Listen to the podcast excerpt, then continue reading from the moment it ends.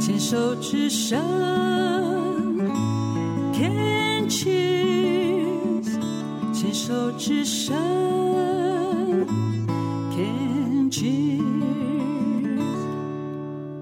这里是 Can Cheers 牵手之声网络广播电台《花花异世界》节目，现在进行的单元是鸭子共和国，我是惠美。我是薛丽，我们上一集有谈到那个追剧嘛，对不对？对，然后又讲到那个呃七月份上 Netflix 的一部很有趣的喜剧，然后台湾的团队制作的叫《妈别闹了》，然后我们有谈到。了 Billy 这个当妈妈的角色，然后因为先生心肌梗塞突然过世，她为了求爱经历了很多呃不同的相亲过程，还有跟呃两个女儿之间的相处嘛，对不对？哦、我们上一集在尾声的时候有谈到父亲这个角色，对不对？对，父亲这个角色，其实呃，我们也发觉，当父他的父亲过过世以后，这个家庭的重心不见了。嗯其实他们在戏剧里面有一个让我觉得挺温馨的部分，嗯就是呃，他们会去跟已经过世的先生，就是妈妈带着两个女儿去跟先生对呃话诉说他们的心灵的感觉。是哎，是是然，后然后呃，导演所播放的是，哎，也可以得到已经过世的人的一个回应。我觉得这一段这个桥段让我觉得蛮特别，也蛮温对，馨的就是特别设计这种桥段，就是现在台剧本身有一些的创作，就会加一些那种小惊喜在里面。我觉得真的是还不错的一种设计，对，对，而且好像可以弥补一些那种心灵当时这么突然间人不见的那种呃，对那种错愕。对他们好像就站在一个他们自己心内心跟父亲之间的对话，或是那个妈妈跟她先生之间的对话，对，对，就是站在那样我觉的得这角样也色。是一种心灵疗愈的一个很好的一个环节。对，因为透所以嗯能够诠释出这样的感觉，我觉得是蛮特别的，尤其在台剧。对。然后寇世勋的角色，他就是一个父亲嘛，那他本身也有一些他自己背景的故事，就是他自己的妈妈好像也是忧是忧郁症患者，忧郁症，对对，然后这个他部在分对就让我觉得嗯原先、原先家庭其实对一个小孩子的成长是非常的重要，他都会无限的去扩张延伸到他未来的家生庭活。和生活，对对对，对，没错，嗯，然后他本身就是，呃，其实他对这个家庭，或对他太太，或对两个女儿，其实他也有他自己的怨言，因为他有写日记嘛。那对他也没错希望能够，但是他后来也是决定，他要做一个好爸爸、好男人这样子。他什么都是最用温和的方式去处理，但是他有没有不满呢？他有，但是他决定没错全部自己吞。所以这种压抑的情绪呢，嗯其实不是很健康。对吧但是因为他有写日记的习惯，对我觉得这是一个另一个舒压的方式。嗯但是也嗯嗯凸显出他希望把自己表现得很好，在这个家庭里面，嗯而嗯嗯，把那种心里的那种不平不满，他把它隐藏到他的日记里面。嗯我觉得这个部分呃修饰的很好，嗯可是嗯嗯呃，可能我不知道爸爸的心脏病是不是也会因为自己长期的压抑，做了某一些的压抑以后，嗯呃，嗯瞬间的爆发。对，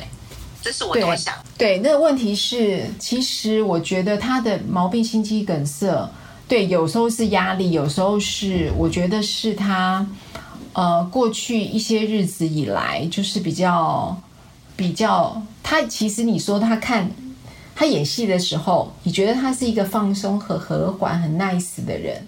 其实他可能很有很多积压在心里的问题，他是没有表现出来的。没错，像说对他对家人的关爱，或者是他在最后一幕想要达呃达成嗯家里每一个人所希望的目标，譬如说对出国旅游啊，买个行李箱啊，然后对，呃，画个什么什么世界地图啊，做嗯嗯嗯编制嗯最好的那个，其实他都一直压抑在自己的心里。嗯嗯嗯，同时，像他这种感觉，也让我觉得好像也延伸了到他的大女儿，也对就是呃陈如蓉这个角色。是是，感觉他好像因为爸爸的一句话，就说哦，你要如果我不在了，你要照顾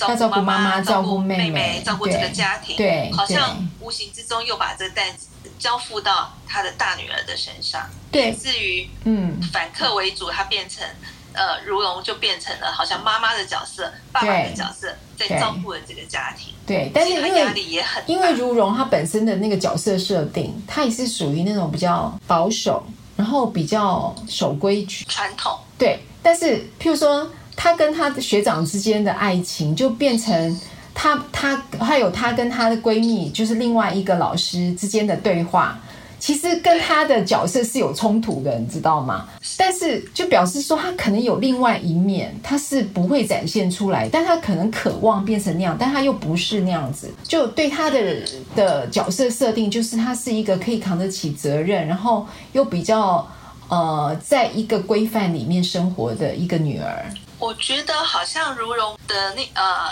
的角色是被因为她的职业是老师的框架给框住了，嗯再来就是嗯嗯爸爸所托付的责任，嗯他嗯觉得他应嗯该担起这样的责任嗯所嗯框住了，嗯他被这两个框框框住了，然后再加上妈妈会给他一个概念，就是说嗯将近四十岁的女人为什么还不结婚？不嗯结婚就是不正常，或者是嗯嗯呃违反传统，然后造成家里的担忧。其实这个框框太多的框框在她身上框住了以后，嗯其实她有另外一个一个心灵层面是很豪放的，嗯所以她就把对它发挥在她的创作上面对小说的里面创作上面对去创造出一个非常的激情的一个爱情过程，就是是她的梦中情人，她的学长。对这，样子。吴康仁的演技也让我觉得非常惊讶，因为他、嗯他本来就是一个很演技派的人，然后是这一次的突破性的演技，还有就是变成一 个怎么讲？嗯，对，我觉得很有对很有梗哦，啊他很有梗这个剧情很有对梗哦，对，你知道他的那个花絮啊，就是他不是有一些那种很自恋的那种挂在他家里很自恋的那个画吗？然后导演跟他讲嗯说，这些画以后拍完了之后，请你自己带回去。 因为没有人敢收那一幅画，当然，当然，当然不我自己收藏会，因为那就是为了戏而去做的嘛。没错没错，可是对啊那一幅画挺有创意的，对对，武康人就觉得啊，他有点为难这样子，这个要超怎么尺度办？的创 意，所以很有梗的一个剧情。对对，很就这部戏很就吸好引玩，然后他设计的东西，然后就在他的每一个小细节里面，对，对不对？其实每一个主角都有他自己心灵层面的一个挣扎，像对呃如蓉的妹妹若明啊，若明她她有时候我觉得她不太有自信，所是以呢，是她会去找了一是，个像渣男的人对跟她在一起，因为在外人的眼中会觉得，哎，这渣男好像不配你，你也不配他，你们应该要分开。可是他们在一起，她觉得很自在，嗯，有嗯时候。嗯，人与人在一起的感觉，有时候是互补和弥补的，你对很难用一个对与错对去做一个区分。对，好，若敏那个男朋友是小茶，他本身也有他自己的背景故事，所以他其实是一个很不自信的人，对对，他，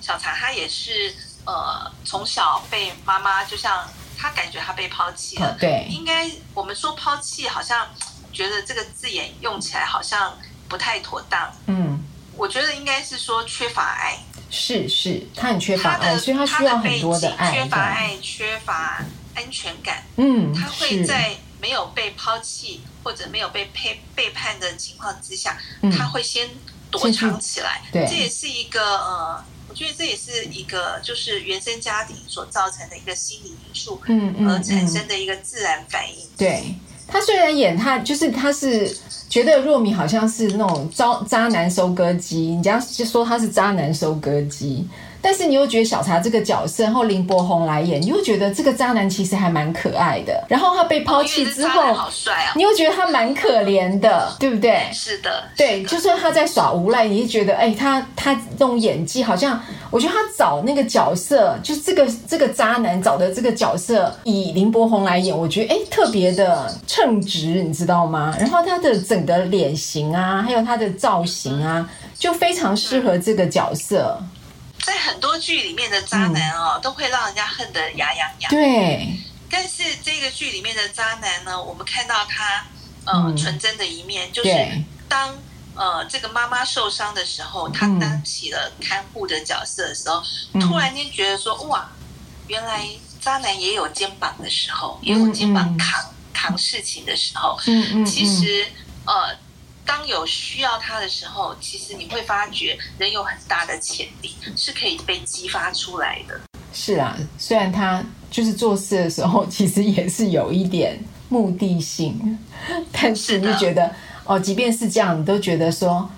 就是他他这个剧情就是表现这个小男生还挺可爱的，然后还有什么大食妖姬啊，然后他们做的某一些哦是动作啊，你就觉得很卡通，你知道吗？有没有？对，他即便在丢一个垃圾，他的动作都是觉得很卡通。对。嗯，所以我觉得这个这个剧里面整个串联起来，包括嗯就是啊、这个妈妈后来找到的这个异国婚姻啊。对其实我当时在看的时候，我根本不看好在那个呃是是，我觉得也是，啊对啊露营车里面的这个老先生。可对是，我发觉，嗯越不起眼的嗯。人，他可能是越忠忠实于忠实于守在身边的人。是啦，对，当心灵很，当他心灵很脆弱，或者是已经选完了所有的人的时候，嗯他发觉原来还有一个人在等待他，嗯那哼，才是最后真正的呃，